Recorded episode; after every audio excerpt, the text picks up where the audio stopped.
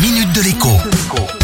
Bonjour à tous. 1 euro et 33 centimes. C'était le prix du litre de diesel il y a tout juste un an dans une station-service française. Le super samplon 95 était lui vendu 10 centimes de plus toujours en janvier 2021 à 1 euro et 43 centimes. 365 jours plus tard, les prix à la pompe font peur. Le diesel se vend 1,65€ en moyenne.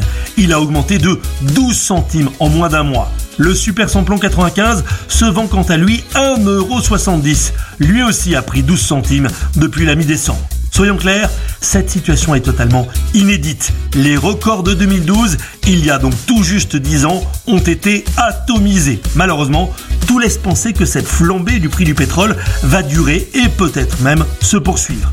Amis automobilistes, il n'y a pas 36 000 solutions, mais il y en a. Si vous roulez au diesel, Seule l'éco-conduite peut amortir un peu l'explosion des prix à la pompe. Évitez les accélérations brutales, passez rapidement les rapports et surtout, surtout, rappelez-vous que votre voiture consomme beaucoup plus quand le moteur est froid. Dans la mesure du possible, regroupez tous vos petits trajets en un seul. Si vous roulez à l'essence, l'éthanol va lui devenir votre meilleur ami.